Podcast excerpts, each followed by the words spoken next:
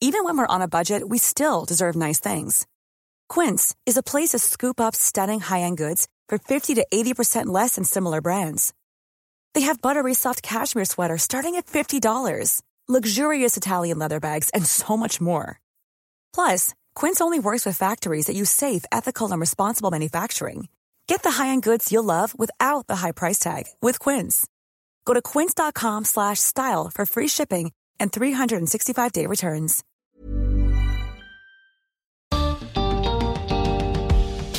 Bienvenidos a una edición especial del podcast de TED en español donde converso con alguno de nuestros oradores. Soy Jerry Garbulski. Hoy les compartimos una conversación que tuve con el músico uruguayo Jorge Drexler. Jorge grabó muchos discos, fue premiado con varios Grammys latinos y ganó un premio Oscar por mejor canción en una película. Si todavía no escucharon la charla TED de Jorge Drexler, pueden encontrarla en uno de nuestros episodios anteriores de TED en español. Entre otras cosas, Jorge describe en su charla cómo la música y la poesía han sido para él una forma de entender su propia identidad. Las cosas solo son puras si uno las mira desde lejos. Es muy importante conocer nuestras raíces, saber de dónde venimos, conocer nuestra historia. Pero al mismo tiempo, tan importante como saber de dónde somos es entender que todos, en el fondo, somos de ningún lado del todo y de todos lados un poco. Les recomiendo mucho que escuchen la charla TED de Jorge, pero no es necesario que lo hagan para disfrutar de la conversación en este episodio.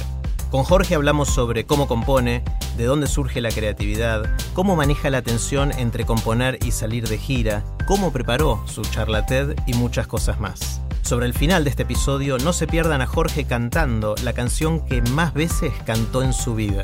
Les doy una pista, no es una canción suya. La conversación que van a escuchar en este episodio es una versión editada de la que publiqué en mi otro podcast, Aprender de Grandes.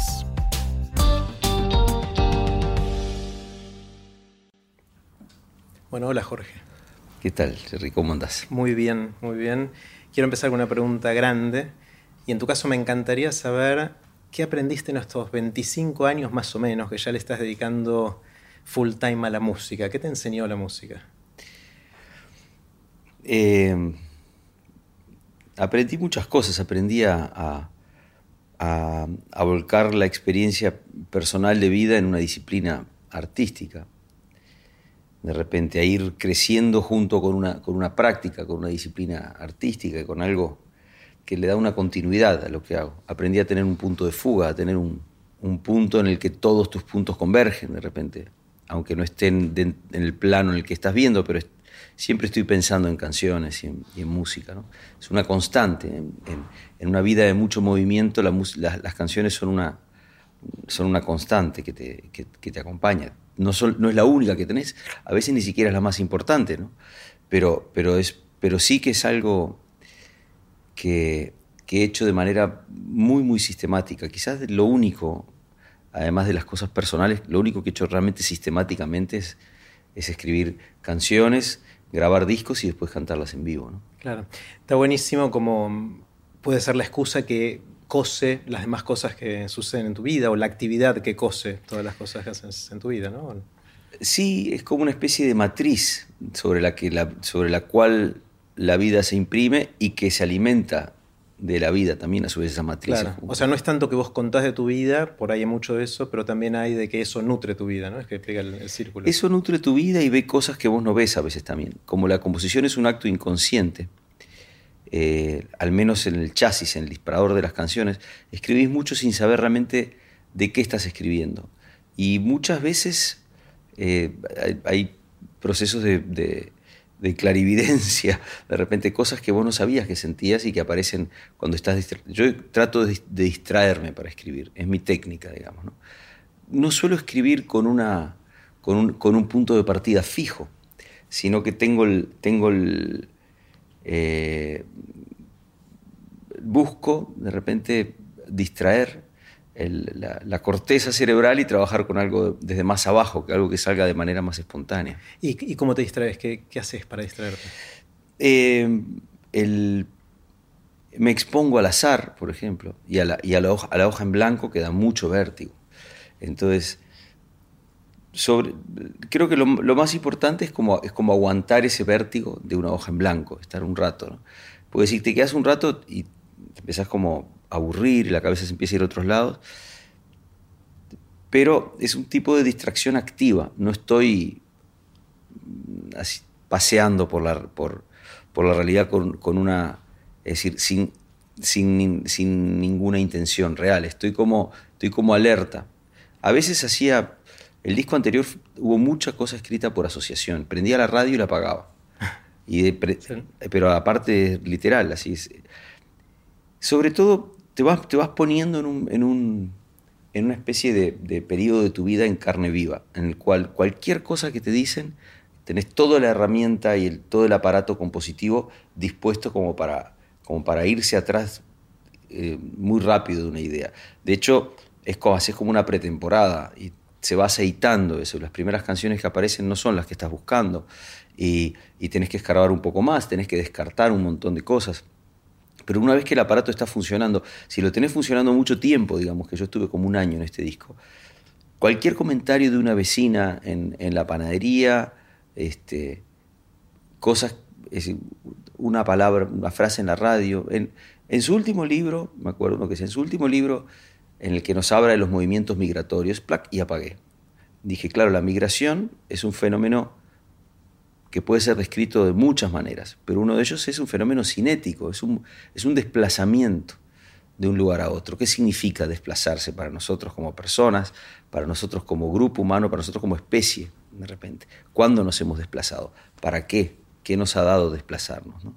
Así empezó Movimiento. Así empezó una canción que se llama Movimiento, porque estaba también trabajando en la TED Talk y, y y, fue como un spin-off de esa, de esa TED Talk, pero también la TED Talk se reorganizó alrededor de esa canción. Vos viste el proceso mejor que nadie, o sea que hasta mejor que yo, me parece que lo viste, no, no lo viste con perspectiva. Claro.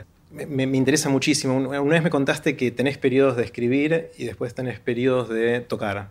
De dar conciertos, de ir de gira.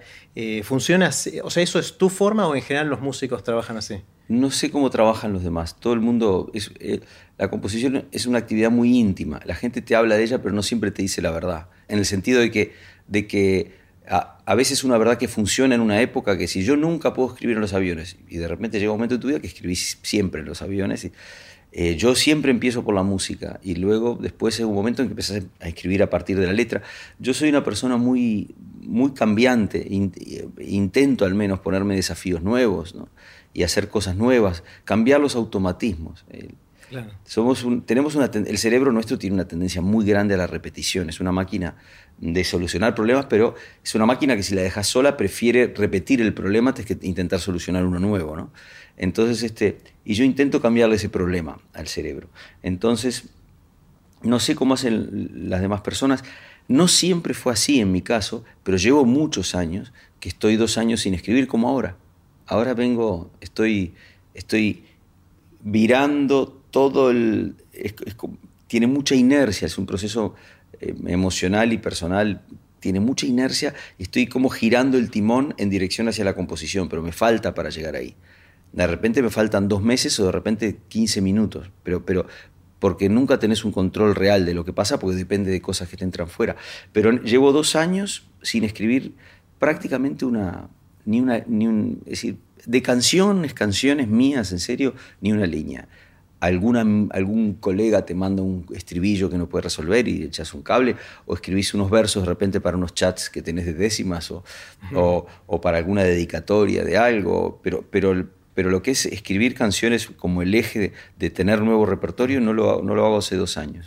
Me gusta mucho esta idea de, de tratar de forzarte a no repetir, ¿no? Y, Algunas me contaste que pensando en, Salvavidas de Hielo vino la idea de solo guitarras y que la guitarra sea inclusive la percusión mm. del disco, de muchas de las canciones del disco. Eh, ¿Es ese tipo de cosas que haces para forzarte a ser distinto, a, innovar en esas cosas? O? No, es el tipo de cosas... Eh, bueno, hay una búsqueda de hacer algo diferente, pero no es el centro, es el tipo de cosas que hago para distraerme, para que los mm. fenómenos me tomen por sorpresa.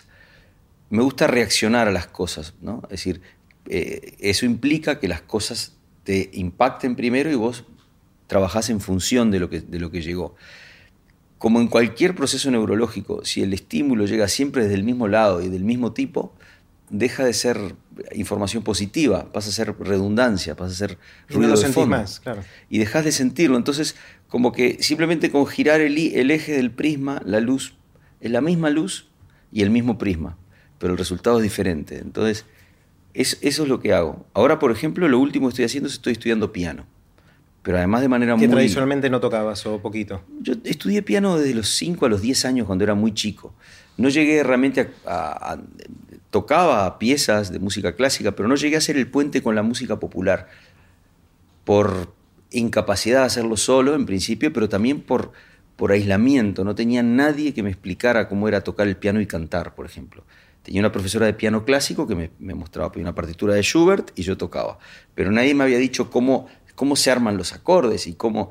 Y vivía en el Uruguay donde no había tutoriales de YouTube, ni evidentemente ni, no había... Y en Uruguay sin músicos, en la dictadura se había ido mucha gente y yo simplemente con la guitarra tuve un vínculo con otras personas que me explicaron esto se toca así y esto se toca así y además de estudiar clásico lo, lo encaminé. Pero ahora, después de 45 años, retomé el, piano, eh, ya con, un bagaje de cosas que vas aprendiendo, que es lo que me preguntabas que te deja la música, ¿no? Te deja una acumulación de, también de, de vivencia, de información y vivencia, ¿no? Información procesada que es la vivencia. Entonces, y estoy estudiando piano de, la única manera que, estudio las cosas, que es dispersa y obsesivamente, digamos. ¿Cómo es eso? Dispersa y obsesivamente. No soy una, no, no soy una persona es decir, paso muy rápido de la dispersión, de entrar en algo y dejarlo, a, entrar en algo y no poder salir de repente. ¿no? Y en el piano estoy en este momento, ya tengo dos lesiones, una en la mano y otra en el hombro, de una focalización eh, excesiva y excesiva. obsesiva. Eh, mira, la palabra obsesión es muy compleja porque depende, si una obsesión se vuelve tu, si te gusta coleccionar sellos y se vuelve tu, tu leitmotiv, de repente, bueno, pasa a ser un, un hobby o una actividad de repente. Si, si, la obsesión es, si no puedes bajar de tu casa porque no, no, te animas a usar un ascensor ni a, ni, abrir una puerta, de repente es una obsesión. No pasa a ser una fobia. Parece una fobia, ¿no? Pero claro, me puse a tocar el piano y el entusiasmo era tal que descuidé muchas cosas de ergonomía. Que con la guitarra, eh, eh, primero que la estudié, aprendí la ergonomía de la guitarra cuando mi cuerpo era menos se dañaba menos fácilmente que ahora, ¿no? Mm. Entonces, claro, tuve que dejarlo ahora porque, claro, me toca hacer unos cuatro teatros aquí seguidos, muy exigentes, y tenía la mano en otra dirección. Es el ejemplo más claro de, de, un mismo prisma, que es tu aparato emocional, una misma luz, que es la, que es la música, y, y cómo siendo la misma persona y trabajando con los mismos criterios musicales, el hecho de mirarlo en otro instrumento es completamente sorprendente y muy, muy frustrante. Muy frustrante. Es decir, vos tenés una velocidad en la cabeza que las manos no responden. Pero en, esa, en ese desfasaje entre manos y cabeza, haces de una limitación un pretexto para el ingenio, para buscar una solución ingeniosa con esa limitación. Igual que lo de la guitarra. Es lo mismo en el disco, de dejar, de dejar solo con guitarras el disco para, para obstaculizarte un poco el trabajo. Decía eh, Stravinsky, cuanto más me limito, más me libero. Claro, está buenísimo.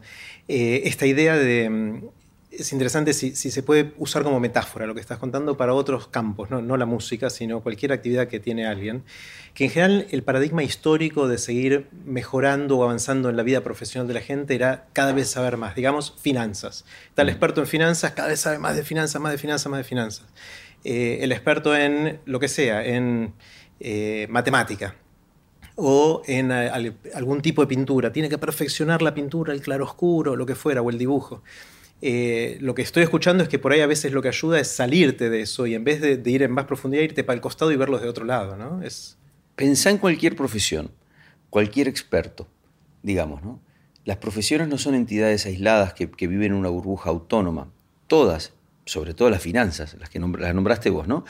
Todas, sobre todo las finanzas, dependen de la interacción con la entidad humana, digamos, que y el caos que eso conlleva. La finanza es el mejor ejemplo que puedes dar, por ejemplo, porque son entidades caóticas. Te puedes esforzar mucho, mucho, mucho, pero hay una parte del caos que no la entendés cerrando el espectro, sino que la entendés dando un paso al costado y, mirando así de golpe o de reojo inclusive. ¿no? Tengo un amigo que tenía un ejemplo que me pareció, yo no sé si era verdad, porque lo busqué, luego no lo encontré, pero a mí me, sirvió muchísimo, que me dijo, hay un tipo de aikido, me dijo el tipo, eh, él estudiaba aikido, que tiene solo tres cinturones. El cinturón blanco, para los que no saben nada y acaban de llegar, el cinturón negro para los que han aprendido realmente todos los elementos técnicos, y, que es este, este periodo que decís vos, que es la parte en que acumulás información y que sabes todo de esa disciplina.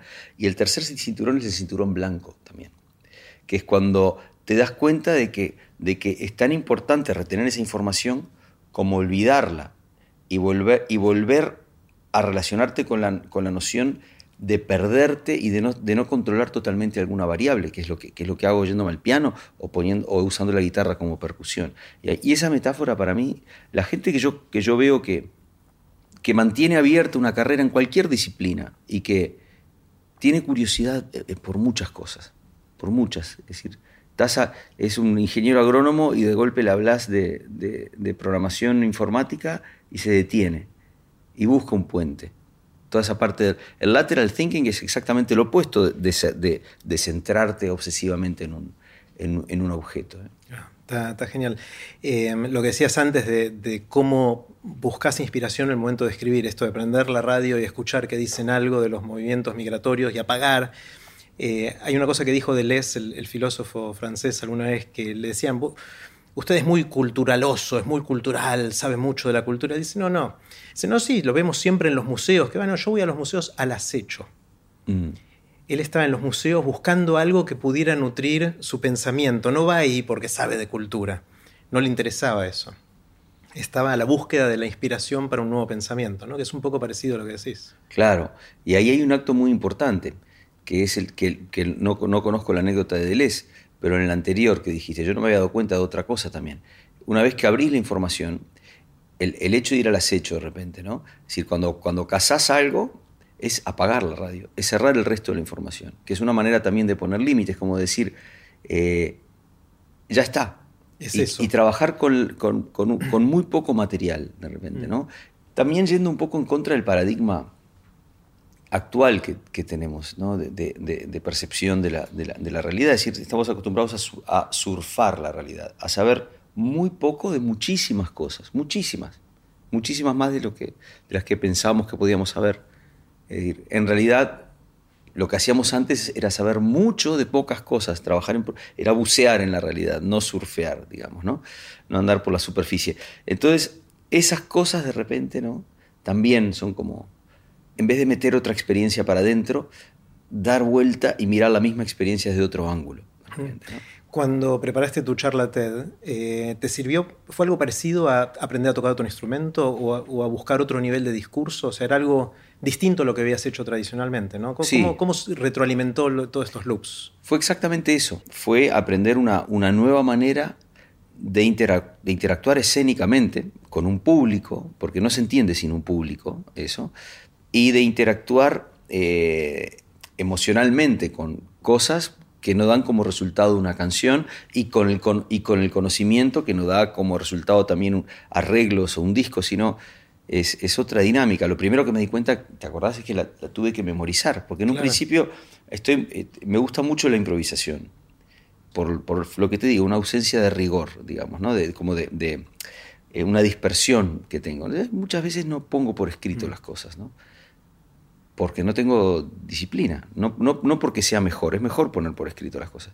Entonces, en un momento que dije, no puedo tirar de esto, porque eh, entonces tiene que durar 12 minutos o 16, entre 12 y 14 y de repente estoy en 21 y no me di cuenta cómo.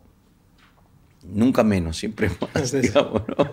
Entonces, este, entonces el, acto de memorizar 15 eh, minutos de texto, no importa que vos cantes que pueda cantar de repente 3, 4 horas de canciones que sé de memoria de diferentes repertorios que he ido acumulando. Aprender texto de golpe es muy complicado. ¿Y cómo lo hiciste? ¿Desarrollaste alguna técnica para hacerlo? Porque es algo que mucha gente quiere hacer y cuesta, ¿no? Tenía la experiencia previa de haber hecho una película como actor, que me ayudó mucho, porque ahí tenés que agarrar y aprender párrafos de memoria. Y lo que me di cuenta rápidamente es que si lo sabes más o menos bien, es una pesadilla. Que tenés que saberlo muy bien pero muy bien como bien en el nivel que te sabes la letra de una canción, en que estás diciendo una palabra y, estás, y tenés la otra ya entrando aquí. Estás en realidad pensando, buscarla, estás pensando una frase más adelante. No mm. tenés que ir a buscar nada, que es una manera de, relacionarte naturalmente con la realidad. yo no estoy hablando aquí y todo el tiempo como eh, entrando y saliendo. O bueno, sí, sí que lo estoy haciendo. Ahora sí. sí que lo estoy haciendo. Pero en un escenario, de, estaba diciendo algo y me di cuenta que estaba haciendo lo contrario. Pero tenés que tener una fluidez como para, como para descargar el texto y quitarte de encima el, si yo estoy hablando contigo y pensando en otra cosa, vos te das cuenta. Claro, están, los ojos en otro lado. Totalmente, totalmente. Y dejas de, reaccionar, vas mecánicamente a las cosas. Sí, sí. ¿Qué, ¿Qué, impacto tuvo la charla TED? ¿Qué, ¿Qué impacto tuvo en la gente, en vos? Ah, para mí fue buenísimo, pero buenísimo. Yo creo que de alguna manera este, me acompañó en, unos reajustes que va haciendo uno de su, carrera y de, y de cómo los demás lo ven a uno y de cómo uno se ve a sí mismo, digamos. ¿no? Le hizo creer a la gente que era más inteligente de lo que era en realidad, que es una cosa siempre buena para, para, para, alguien que se sube a un escenario, digamos. ¿no? Y este, no sé cuánto durará la ilusión, pero por ahora yo disfruto de eso y estoy contento, ¿no? Me hizo pensar que, que de repente en un escenario no, no, siempre necesita uno cantar todo el tiempo, que la comunicación es una actividad muy, muy compleja, con muchas facetas y que a veces el discurso hablado llega a lugares, combinado con la canción, porque la charla también tenía una canción y era sobre una canción, llega a lugares en los que no llega solo el acto de cantar, digamos. ¿no? Me hizo recordar un poco cuando estaba en facultad y tenía que dar un examen y tenía que exponer una, una materia o tenía que preparar un tema y desarrollarlo. Y me, me, puso muy contento porque me, me, devolvió. Me devolvió una cosa que tenía, como ahora está devolviéndome el piano el tiempo. Me devolvió una cosa que era ese lado más académico de, de, la relación, porque tenés que informarte mucho más. En una canción puedes decir lo que quieras. En una charla también puedes decir lo que quieras, pero, pero tiene que tener un fundamento mínimo y tenés que por lo menos ver otro montón de ellas o realmente documentarte para saber si no estás repitiendo algo, porque si no es una, es una pérdida de tiempo. Claro, en general la gente cuando escucha cantar una canción a un artista sabe que hubo un montón de trabajo para llegar ahí, un montón de ensayos, de mm. prácticas, de composición. En cambio, cuando le escucha una charla que suena natural, como casi que la está pensando en el momento, y esas son las mejores, por más que esté hiper ensayada, mm cree, ah, no, eso es fácil de hacer. Y cuando te veían, por ejemplo, hacer el ritmo de la milonga, el 1, 2, 3, 1, 2, 3, 1, 2, o sea, ahí te sale naturalmente, pero sé que le pusiste un montón de trabajo para llegar a eso. Eso, fue, eso, fue un, eso fue estudiado como una canción. Y en general la charla fue estudiada como una canción. Yo ponía un, no, sé, creo que te lo comenté, ponía un metrónomo mm. y pasaba las partes con metrónomo. Entonces iba, y esto de, de 1, 2, 3, 1, 2, 3, 1, 1, eso también lo hacía, lo, hacía, lo, lo practicaba muy lento, muy rápido en el medio, o sea, muy rápido, muy lento, y como también al, agarrar un mismo fenómeno, que es, que es interactuar la voz con unas percusiones, y lo pones en diferentes, en diferentes velocidades, es el mismo proceso, es un prisma visto de diferentes ángulos. Entonces descubrís grietas que si te mantienes siempre en la misma velocidad no ves. Es una cuestión de, siempre de perspectivas, digamos. Otra cosa que, me encanta en, tu música y en, cómo pensás es lo que te quedó de tu visión más científica, médica, de la salud, de tu formación previa, eh, donde leyendo entre líneas a veces o a veces muy explícitamente en las canciones se ve ¿no? lo, que quedó de eso. ¿Cómo, ¿Lo, lo como una amalgama de cosas o cómo, cómo es tu influencia para atrás? Y es ha sido sobre todo una experiencia de redención personal, muy importante para mí. Muy importante, porque desde que era chico, todas las señales a mi alrededor decían, hay mundos, está el mundo científico, está el mundo artístico, y no son realmente compatibles. La gente te dirá que sí, pero no lo son, digamos, ¿no? Si los músicos claramente te van a demostrar que el mundo científico es un mundo que carece de esa magia y de esa nocturnidad y de esa espontaneidad que tiene el mundo del arte, y los científicos donde rasques un poquito te van a decir que la informalidad de la música no es una buena compañera para la sistematización de la experiencia científica. Entonces, cuando te gustan los dos, los dos mundos, y a mí me gustan, vivís en, en, un dilema vocacional. Y, estás como optando por uno, optando por otro. En un momento hice una gran opción, dejé la medicina y me fui para la música, una opción que creo que fue la correcta, estoy muy contento hasta hoy en día, no me arrepentí nunca. Pero luego estando en la en la propia música, el primer impulso que tenía era de demostrar que era un poeta, ¿no? Digamos, ¿no? De demostrar que era un octámbulo bohemio y que tenía todas esas cosas que hacían falta para, para que era como llegar tarde a una entrevista que me pasó que yo llegué un poco. y, de esas cosas que decís, ah, construyen un, carácter peculiar. Después me di cuenta que ahí no hay nada, ahí simplemente que haces esperar a la gente que no está bueno, digamos, ¿no? Pero, y, me, y me di cuenta que había toda una parte de mi realidad que yo tenía como como oculta y que, y que en, en este mundo no puedes desperdiciar ninguna faceta tuya. Tenés que poner todo lo que puedas.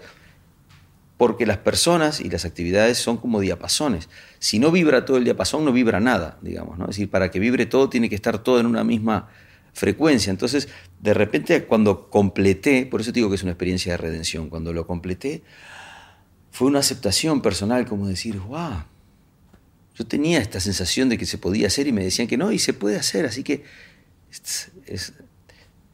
me he quitado de encima un peso muy grande y una culpa muy grande de, estar pidiendo permiso entrando en un hospital con una guitarra o, o, teniendo dentro de la caja de la guitarra una túnica, como me pasaba cuando iba a tocar.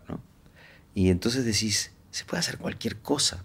Es, es un, un, grado de liberación tan grande. Puedes agarrar y escribir una canción, es decir, sobre el, bueno, como, como hicieron Lelutier sobre el, teorema de Tales. Claro. ¿no? Y ahí está.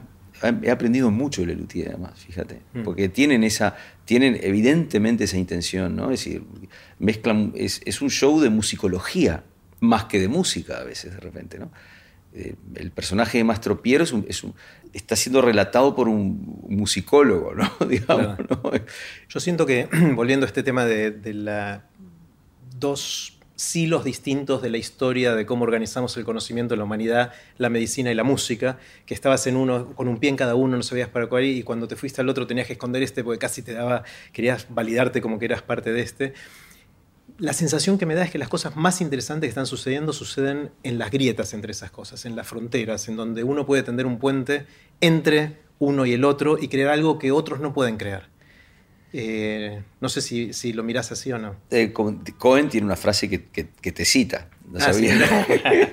Como dice, there's a crack in everything. that's how the light comes in. The, light gets in. Todas las cosas tienen una grieta, que en una primera instancia decís como, todas las cosas están agrietadas. Y decís, es puente, ¿no? Tu canción. Pero, claro, también, pero decís, pero por ahí es por donde entra la luz. Claro. Digamos, ¿no? Es decir, una grieta que puede ser un fallo estructural también es una, una discontinuidad en, la monotonía, digamos, ¿no? que es una, lo que decíamos, una ruptura de la periodicidad de una información, es decir, una, algo, algo que, deja de ser como era siempre, y si, yo estoy todo el tiempo haciendo esto y voy hablando contigo, llega un rato que lo dejas de oír, mm. y está ahí. Entonces, lo, más importante que le puede pasar eso es que pares, y genera un vértigo, digamos. ¿no? El cerebro es una, es una máquina de inercia. Una grieta es una, es una, es una alteración en la continuidad de, una superficie o de un proceso también. Y no solo hoy en día, siempre, ha pasado, en, la experiencia humana ha pasado. Lo que pasa es que hoy la experiencia humana se, amplifica. Es como, ¿te acordás aquellas máquinas que uno hacía un dibujito chiquito y que tenían como un sistema de engranaje y el dibujo era enorme del otro lado? Cada vez tenemos más esa, nuestra presencia, nuestra incidencia sobre la realidad este, cada vez hay que mover menos para que suceda más. Ya, puestos, pues puedes agarrar y desde una habitación destruir una ciudad entera sin, con un joystick. Entonces, este, el, poder de, expansión del, entonces hoy en día se nota más, porque lo que es una pequeña, una, pequeña grieta, un pequeño fenómeno es muy grande y hay muchas interacciones humanas, estamos todos chocando como moléculas enloquecidas, digamos. Mm. ¿Sabes cuál es la canción que más veces cantaste? Eh, no lo sé. Seguramente una mía, digamos, pero no, pero por defecto, no, no, es que sean las que más me gustan cantar, pero como trabajo de eso también y toco muchas veces. ¿Y de otros, cuáles te gustan tocar? De otros, la, la, ahí sí que tengo una idea. Fíjate, ¿no? Hay, canciones que tocaba antes de escribir canciones y que sigo que toqué ayer, por ejemplo. Una es When I'm 64 de los Beatles, que esa la empecé a tocar en el año 89, hice una re en el 88, 89 y la sigo tocando hoy. No hay ninguna canción que toque hoy en día que sea previa al 89, por ejemplo, que toque sistemáticamente menos esa y alguna otra de los Beatles. Pero esa la toco exactamente con el mismo arreglo. esa es una de las que toco más. ¿Y qué, te llama la atención de, esa canción que tanto te pegó? El, que encontré algo en la guitarra que, de lo que estaba orgulloso, de una canción que, es de que en principio no, no tiene, es un, es un resumen en la guitarra de los, del arreglo que hace toda, una, toda la banda. Y porque McCartney, todo lo que sea musicalidad, es muy, que eso no es de Lennon, McCartney deja un sello muy grande, entonces muchas líneas melódicas de bajo que reproducís y que quedas muy bien, digamos, tocándolas en la guitarra, que, rinden mucho. Te voy a contar una cosa de la edad 64 que no sé si sabías, pero hicieron hace un tiempo un estudio en Estados Unidos que le preguntaban a la gente a partir de qué edad te sentís viejo o sentís que la gente es vieja. Mm. Y cada uno decía una edad. Y después le preguntaban qué edad tenés ahora. Mm. Entonces, la pregunta es cómo eso se va corriendo a lo largo del tiempo, ¿no? cuando uno va creciendo. Y después hicieron una, regresión para ver cómo era esa curva. Y resulta que hasta los 64 años, el, promedio de la gente, obviamente hay de todo, pero el promedio siente que, lo, que la edad, uno es viejo a partir de una edad más grande que la que uno tiene. Después de los 64 años, dice para atrás, ya soy viejo. Estamos claros. justo se cortan ahí, se cortan en 64 y de alguna manera Paul McCartney lo, vio venir, ¿no? Lo vio venir o lo generó. O lo generó. Porque esa canción es muy conocida, entonces estás toda la vida diciendo cuando yo tenga, yo qué sé, 64, ¿viste? Entonces vas asumiendo eso como una fecha en la cual en la que si, lo dice Paul McCartney tendrá razón. Sí, sí, sí.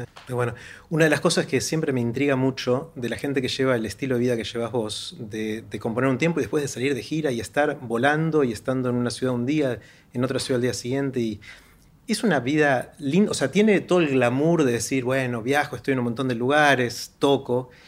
¿Es disfrutable ese tipo de vida? ¿Es algo que, vos disfrutás? Sí, es, es, disfrutable, pero como toda cosa disfrutable, eh, si la tenés en exceso, deja de ser disfrutable, digamos, hay, un, hay, un, verbo que es, que hay un concepto que es el empalago, digamos, ¿no? El empalago es la, la sobreexposición a algo bueno en principio, ¿no? Porque no, uno no se empalaga de una cosa desagradable, se empalaga de lo dulce, pero cuando es demasiado dulce hay un momento que ya es, ya, viste, es empalagoso, ya, pero lo, empalagoso parte de, de, una buena, de una experiencia linda, satisfactoria, ¿no? Como comer un dulce, pero no, es, no es infinito lo que puedes aumentar, es decir, es igual que la felicidad, es decir, el, dueño de Amazon este, no, no es, aunque tiene 6 mil millones de veces más plata que vos o que yo, no es 6 mil millones de veces más feliz que vos y yo.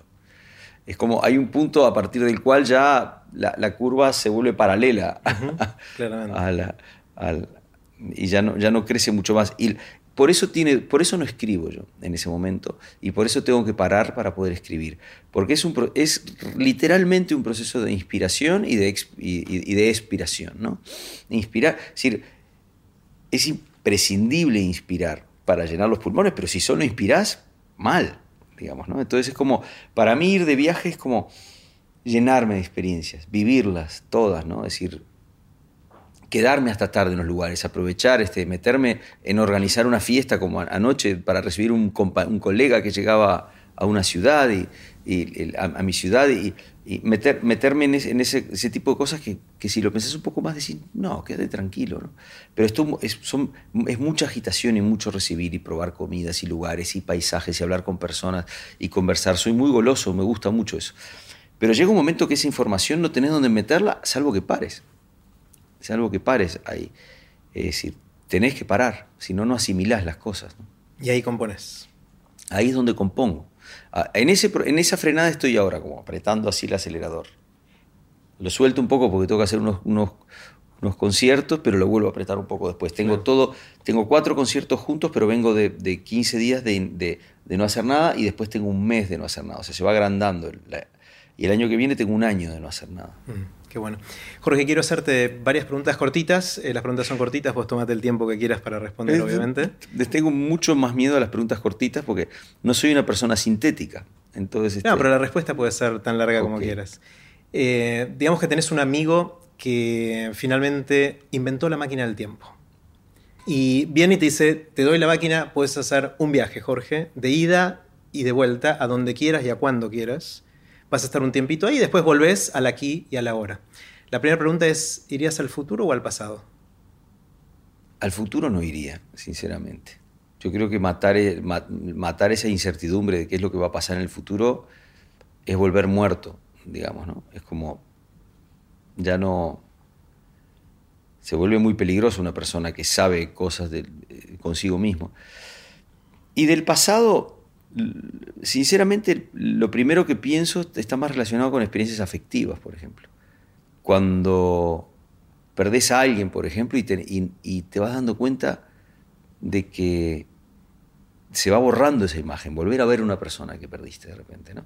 Y volver a ver cómo era, o, ver verte a vos en otro contexto vital y ver si es de verdad esto que estás contando hoy en día sobre tu infancia o eras otra persona. Yo, es, como una experiencia de conocimiento personal. La otra cosa que te diría rápidamente, por ejemplo, hay, hay momentos históricos recientes en los que me hubiera gustado mucho estar. Por ejemplo, en Río de Janeiro en 1959 o 1960, cuando, cuando se empieza a gestar todo un estilo musical que, que, a mí me ha marcado mucho, que es el, que es el, año de la salida de Llega y Saudade de, de João Gilberto, por ejemplo. ¿no?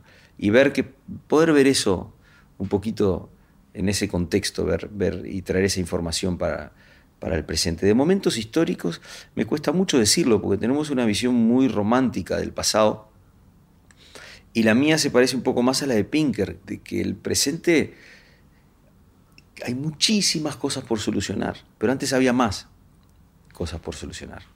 Entonces, este, eh, no creo en esto de make, let's make something great again. Es decir, como, eso. es nostálgico de algo. la nostalgia, ¿cuándo, era mejor América? Cuando las mujeres no podían votar. Claro. ah, bueno, bueno, aparte de eso, bueno, pero no es una parte, es una cosa muy importante, digamos. ¿no? Es lo típico que alguien dice, me gustaría ser como, y menciona un nombre de un hombre o una mujer, pero solo de un aspecto de esa persona. Si le tomás el paquete completo, no sé si lo querés. lo único bueno que tiene lo que la gente llama el, famoseo, por decirlo de alguna manera, que es una palabra espantosa, porque es muy despectivo, ¿no? que es como codearse con personas por, por su grado de notoriedad mediática. Pero lo único realmente bueno que tiene conocer gente que uno admira, por ejemplo, ¿no? y que, y que como es una persona pública, uno tiene una imagen ideal de esa persona, es que, como decíamos en la, charla TED, es que la realidad es mucho más compleja cuanto más te acercas a ella. Cuanto más conoces a una persona, menos podés precisar su identidad. Se va expandiendo la identidad cuanto más cerca estás de eso. ¿no? E, e, eso, tener una imagen ideal de una persona, es, completamente inservible. Mm. Y además es muy bueno conocer a las personas que uno admira para derrumbar determinados mitos. ¿no? Mm. Me ha pasado algunas veces que alguien se enoja contigo por alguna cosa en algún momento y, te dice, se me cayó un mito, mira, la verdad, porque te agarra mal un día. Yo, yo suelo ser una persona bastante afable, pero, pero hay veces en que... Eh, eh, eh, y, nadie me no sé por qué te cuento esto, porque no me pasa casi nunca, porque la gente no viene por lo general a, decirme cosas, pero a veces vienen, vienen en una actitud como de, de, eso, de, ah, tengo una imagen tuya que es... Y de repente un día estás enojado, de mal humor. no, y, que tiene una imagen tuya que a veces decís, no, lo siento, pero, pero no, y, y, es muy bueno que se le cagan a de los mitos. Mm, está buenísimo. Eh, ¿Hay algo que sepas hoy que te hubiese gustado saber cuando empezabas, digamos, con la música hace 25 años? ¿O te decidías a dedicarte a la música de lleno hace 25 años? Eh, o, de otra manera, ¿qué le dirías al Jorge de hace 25 años? Mira, es bueno que sepas esto. yo no hubiera dejado de estudiar el piano. Ahora me doy cuenta que fue un error dejar de estudiar el piano. Me hubiera dicho que, que buscara un poco más, que saliera fuera de mi círculo familiar, que no, que, que hasta encontrar a alguien que me pudiera transmitir el mínimo de lo que era. Estaba muy, muy, muy solo en la música cuando era chico. Entonces, como no podía involucrar el piano en, en, las reuniones de los amigos, ni en el juego con los amigos, era visto como un bicho raro, entonces, me, pero me gustaba, pero me pasé a la guitarra. Y la guitarra sí la pude incluir, se volvió una herramienta, un dínamo social. El piano me aislaba. Hubiera dicho, busca un poco más, vas a encontrar algo por ahí no, tengas tanto deseo de, encajar socialmente, que es, que es uno de, los vicios que tengo personales. ¿Qué, rol sentís, hablando del piano, la guitarra, eh, que juega el maestro O sea, cuánto uno puede ser autodidacta versus tener a alguien que, le muestre el camino? El rol del maestro más importante es que es el único que en definitiva puede hacerte entender que no tiene nada para enseñarte, digamos, Pero es un camino muy largo hasta que, hasta que te das cuenta de que eso, de que eso que has estado haciendo lo has estado haciendo solo, pensando que lo hacías con él. Pero alguien te tiene que, tiene que quitarte la fantasía de que el aprendizaje se ejerce por un agente externo. Es, ese es el rol del maestro, autodestruir su, su, papel, digamos. ¿no? Su propia autoridad. El destruir su propia autoridad. Es decir, un, maestro que, que, no sabe reírse de sí mismo no es un maestro. Bueno. ¿Hay alguna opinión que tenga Jorge que sientas que es distinta a la opinión de la mayoría de la gente? Mm. No, estoy pensando, ¿eh? no, me doy, no me doy mucho cuenta.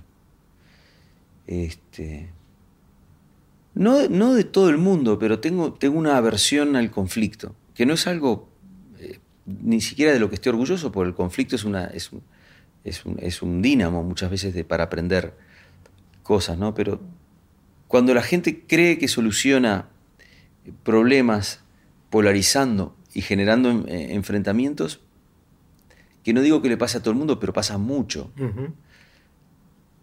Yo este, siempre estoy ahí como pensando, creo que tengo razón en que no va, esto no va a ser una solución duradera. No lo puedo decir ahora en voz alta porque la gente tampoco tiene ningún sentido, en este, caso en concreto, de repente. ¿no? Pero el enfrentamiento constante no... Eh, es, una, es un acto de dependencia entre, entre dos polos opuestos. ¿no? para independizarte realmente de una cosa, tenés que dejar de estar enojado con eso. Eso es una manera de depender. cuando llegué a España, lo primero que vi era, conocí dos cosas que no conocía. La presencia de la, de la iglesia, muy grande. Ibas a una farmacia y no vendían condones porque tenían la foto del Papa y decían no. Y yo decía, pero esto es, un atentado sanitario el que está haciendo usted. Como, yo como médico en ese momento me indignaba. Y la otra cosa que conocí, además de la, de la omnipresencia del sentimiento eh, religioso del catolicismo concretamente, eh, descubrí una cosa que era el, odio a la, a la, religión. A la vez. O sea, a la, vez yo no lo, había conocido, la, la, la, blasfemia, por ejemplo. ¿no? Era, todos los insultos eran eh, involucraban a Dios de alguna manera y, y, había un sector de la sociedad que, que odiaba a la iglesia, ¿no? el, el, anticlericalismo, yo no lo conocía antes de llegar a España. Entonces, y me di cuenta rápidamente que eran el mismo fenómeno como pasa muchas, muchas veces, ¿no? Es decir, como esos odios que, se tocan. E, eso se ha reproducido muchas veces y muchas veces veo a la gente estar contenta con, ese odio de repente y pensar que lleva a algún lado y yo pienso que no. Claro. ¿Hay en algo que hayas cambiado de opinión? Que pensabas para un lado y ahora te diste cuenta, no, en realidad va para este otro lado. Eh, sí, hay muchas cosas que cambió, que cambió de, opinión. Este, una de ellas es esta. Yo antes tenía un poco más de confianza en el conflicto, digamos, ¿no? Es decir, ahora pienso diferente en eso de, muchas otras cosas, pero había otra época en, que asimilaba más fácilmente, me creía lo de la lucha de clases, por ejemplo, ¿no? cuando estudiaba en facultad. No, no del todo, siempre, siempre fui muy escéptico en general. Me crié en un entorno, por el hecho de tener dos versiones, mi, padre y madre, que eran dos personas completamente diferentes cuando yo era chico. Mi madre comunista, este, criolla, nacida en Uruguay, criada en el campo, o sea, con una relación con la tierra y con el folclore muy fuerte. Mi padre, un judío alemán, completamente como un clavel del aire, que, no tenía un arraigo realmente por un, por terruño, sino que se había estado moviendo entre Berlín, Bolivia, Montevideo, fuimos a Israel a vivir un tiempo. Entre esas dos visiones y más socialdemócrata, mi padre, entre esas dos, dos, visiones de todos los problemas antagónicos, este, yo empecé a, empecé a, tener una, una, relación, e intentar establecer puentes entre las realidades para entender la realidad. O quizás de ahí me viene lo de los dos primas y de, la, la, estereofonía o la estereoscopía, de ver las cosas, de no poder ver las cosas con un solo ojo. Claro. Está buenísimo. ¿Qué es lo que te asombra? ¿Qué te sorprende? ¿Qué son esas cosas que ves y decís, wow? Hay eh, muchas, ¿eh? Muchas, muchas. Te diría que en unas bien planteado me puede sorprender todo. cualquier cosa, desde una receta de cocina hasta em, una herramienta de labranza, de repente ver, digo, las cosas no son lo que te sorprenden, es la, es la narrativa que es que la realidad o que otra persona te mm. hace de las cosas, digamos. ¿no? Y en ese contexto no importa tanto el qué, sino el cómo para sorprenderte. ¿no? Igual que uno no, no importa mucho la temática de las canciones. Por eso la, abro la, radio y lo enciendo así. Si no importa el cómo, cómo contás el hecho de lo. Hay miles de canciones sobre, sobre los movimientos migratorios, pero ah, tratás de encontrar un ángulo para hablar del mismo tema o miles de canciones de, amor. y volvemos a repetir los temas. El tema realmente. el tema me parece mucho menos interesante que el cómo se cuenta. Estamos en un mundo muy convulsionado, con, lleno de grietas y con un montón de cosas que están haciendo pensar que el futuro va a ser muy distinto al presente. ¿Qué es lo que te interesa de lo que está pasando hoy? ¿Qué son esas cosas que decís, ah, de esto quiero saber más, me interesa, quiero seguirlo?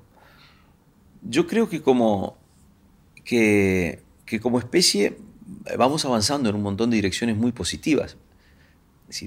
vuelvo a repetir, no quiere decir que no haya muchísimas cosas para hacer, pero basta ver a nuestra bisabuela, nuestra abuela, nuestra madre, nuestra mujer, nuestra compañera, de repente, y nuestra hija, para darnos cuenta de que hay algo maravilloso que ha pasado en los últimos años, que es el, la pérdida del miedo del hombre hacia la mujer y de la mujer hacia el, hacia el hombre y hacia, y hacia ocupar lugares que se han visto enormemente beneficiados por, por, una óptica diferente a la, a la, a la, oficial que, que hacíamos los hombres durante mucho tiempo.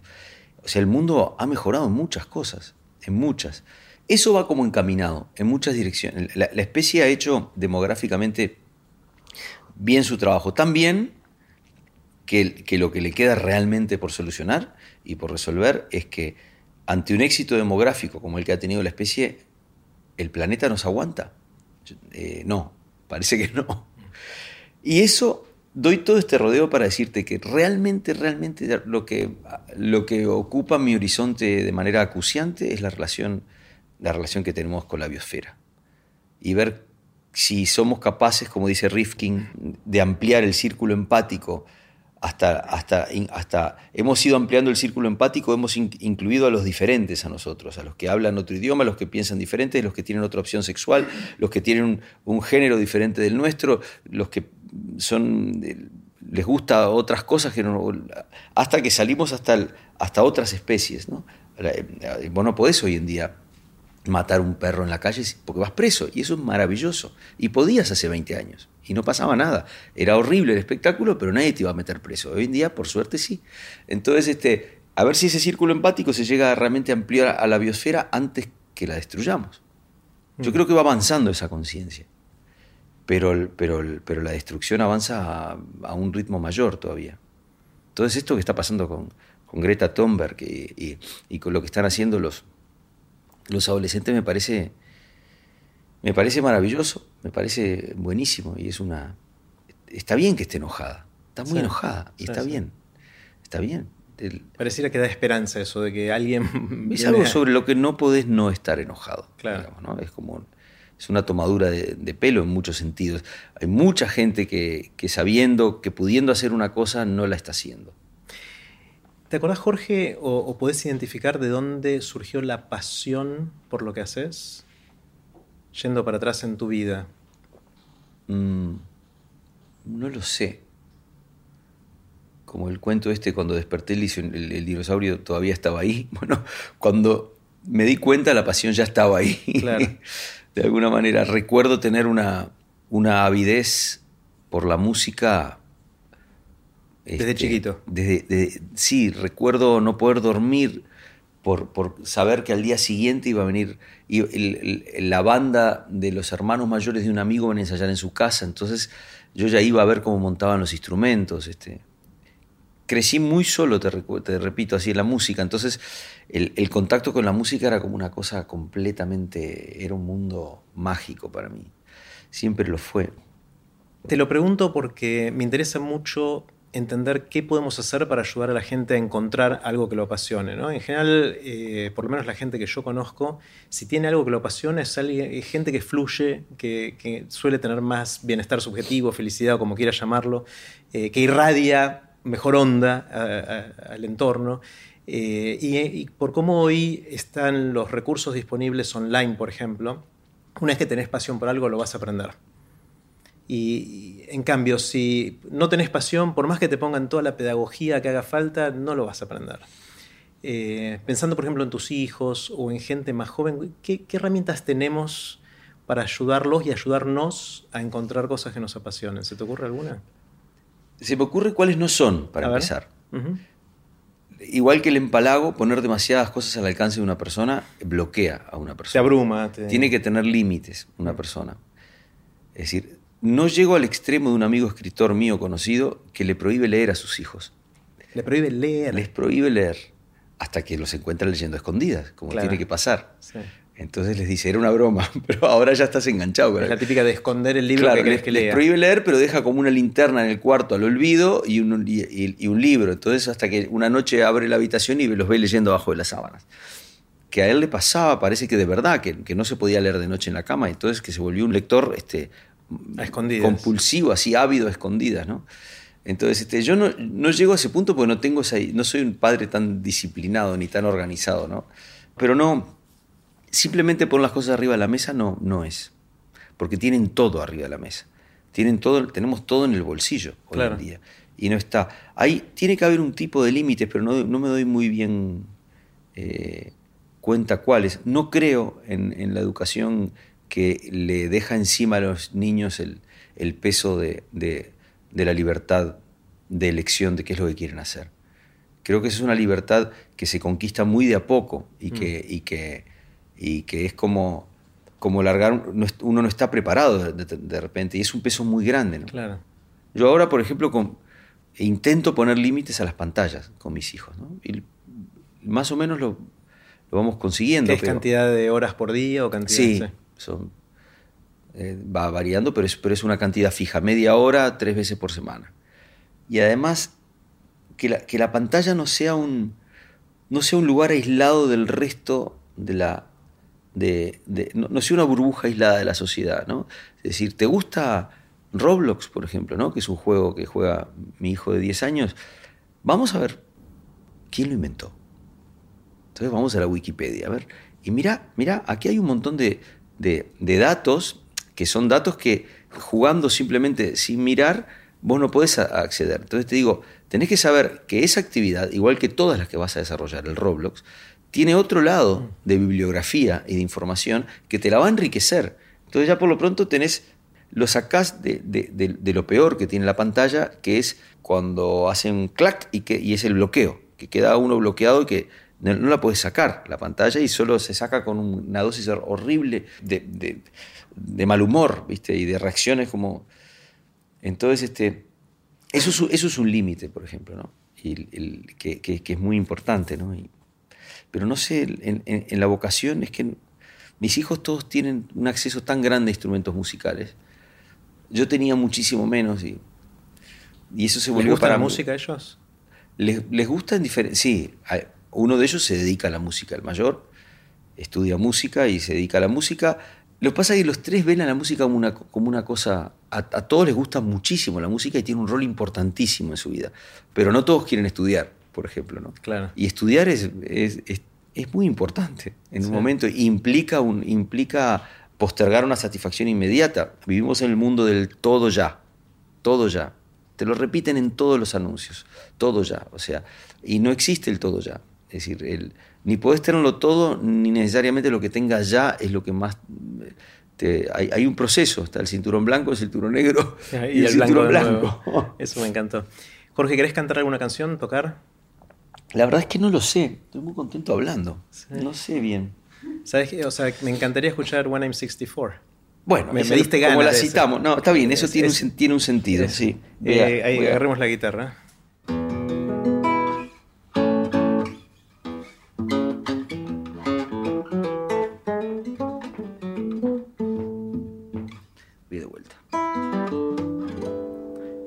Complicado tocar, o sea que te, tengo, tengo, que, calentar antes, antes de tocar.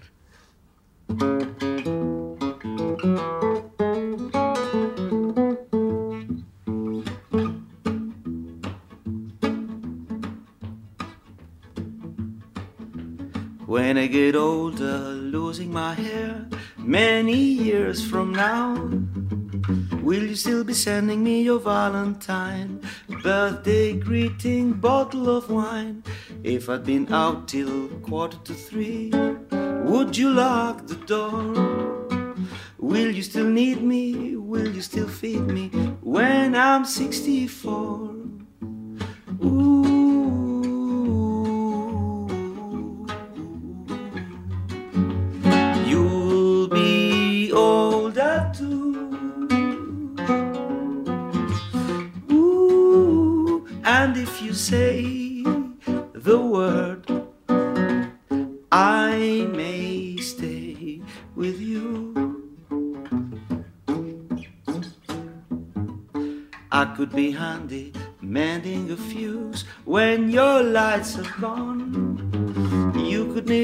Sweater by the fireside.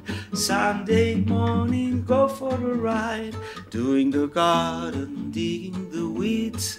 Who could ask for more?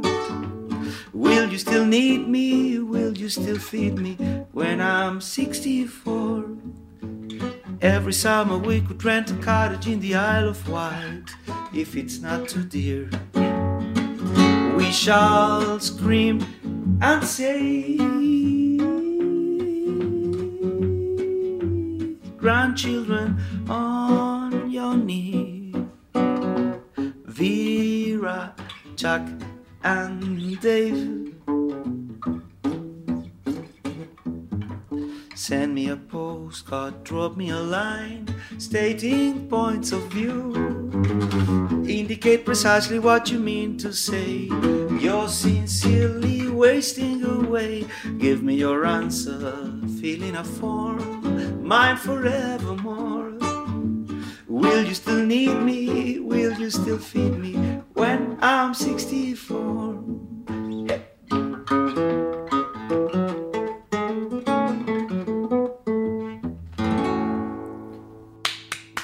Espectacular. No nos queda tanto ya. Bueno, Jorge, gracias. Gracias por, por todo, por el tiempo. Gracias, gracias. Si les gusta TED en español, la mejor manera de apoyarnos es compartiendo el podcast con sus amigos. Pueden encontrar todos los episodios en Spotify, en Apple Podcast o en tedenespanol.com. También nos pueden dejar un comentario en la página de Facebook de TED en español. Soy Jerry Garbulski y los espero en el próximo episodio.